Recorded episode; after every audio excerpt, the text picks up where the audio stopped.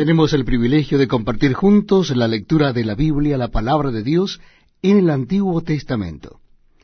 Les invito a que me acompañen en la lectura de Deuteronomio capítulo 21. Libro de Deuteronomio capítulo 21. Dice así la palabra de Dios. Si en la tierra que Jehová tu Dios te da para que la poseas, fuere hallado alguien muerto tendido en el campo, y no se supiere quién lo mató, entonces tus ancianos y tus jueces saldrán y medirán la distancia hasta las ciudades que están alrededor del muerto. Y los ancianos de la ciudad más cercana al lugar donde fuere hallado el muerto, tomarán de las vacas una becerra que no haya trabajado, que no haya llevado yugo, y los ancianos de aquella ciudad traerán la becerra a un valle escabroso, que nunca haya sido arado ni sembrado, y quebrarán la cerviz de la becerra allí en el valle. Entonces vendrán los sacerdotes, hijos de Leví, porque a ellos escogió Jehová tu Dios para que le sirvan, y para bendecir en el nombre de Jehová, y por la palabra de ellos se decidirá toda disputa y toda ofensa.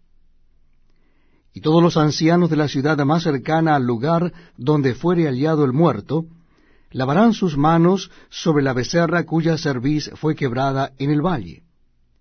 Y protestarán y dirán, Nuestras manos no han derramado esta sangre, ni nuestros ojos lo han visto. Perdona a tu pueblo Israel, al cual redimiste, oh Jehová, y no culpes de sangre inocente a tu pueblo Israel, y la sangre les será perdonada. Y tú quitarás la culpa de la sangre inocente del medio de ti, cuando hicieres lo que es recto ante los ojos de Jehová. Cuando salieres a la guerra contra tus enemigos, y Jehová tu Dios los entregare en tu mano, y tomares de ellos cautivos, y vieres entre los cautivos a alguna mujer hermosa, y la codiciares y la tomares para ti por mujer, la meterás en tu casa, y ella rapará su cabeza y cortará sus uñas, y se quitará el vestido de su cautiverio, y se quedará en tu casa, y llorará a su padre y a su madre un mes entero, y después podrá llegarte a Elia, y tú serás su marido y ella será tu mujer. Y si no te agradare, la dejarás en libertad. No la venderás por dinero, ni la tratarás como esclava, por cuanto la humillaste.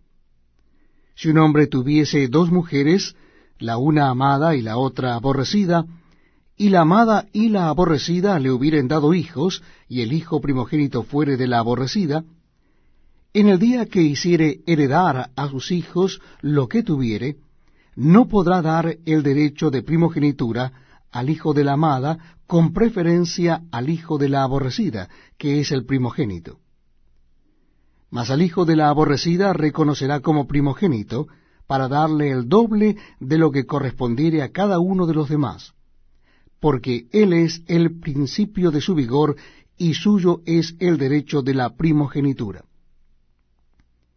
Si alguno tuviere un hijo contumaz y rebelde, que no obedeciere a la voz de su padre ni a la voz de su madre, y habiéndole castigado no les obedeciere, entonces lo tomarán su padre y su madre y lo sacarán ante los ancianos de su ciudad y a la puerta del lugar donde viva. Y dirán a los ancianos de la ciudad, Este nuestro hijo es contumaz y rebelde, no obedece a nuestra voz es glotón y borracho. Entonces todos los hombres de su ciudad lo apedrearán y morirá.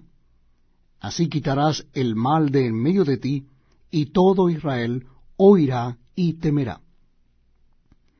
Si alguno hubiere cometido algún crimen digno de muerte, y lo hiciereis morir, y lo colgareis en un madero, no dejaréis que su cuerpo pase la noche sobre el madero, sin falta lo entrarás el mismo día.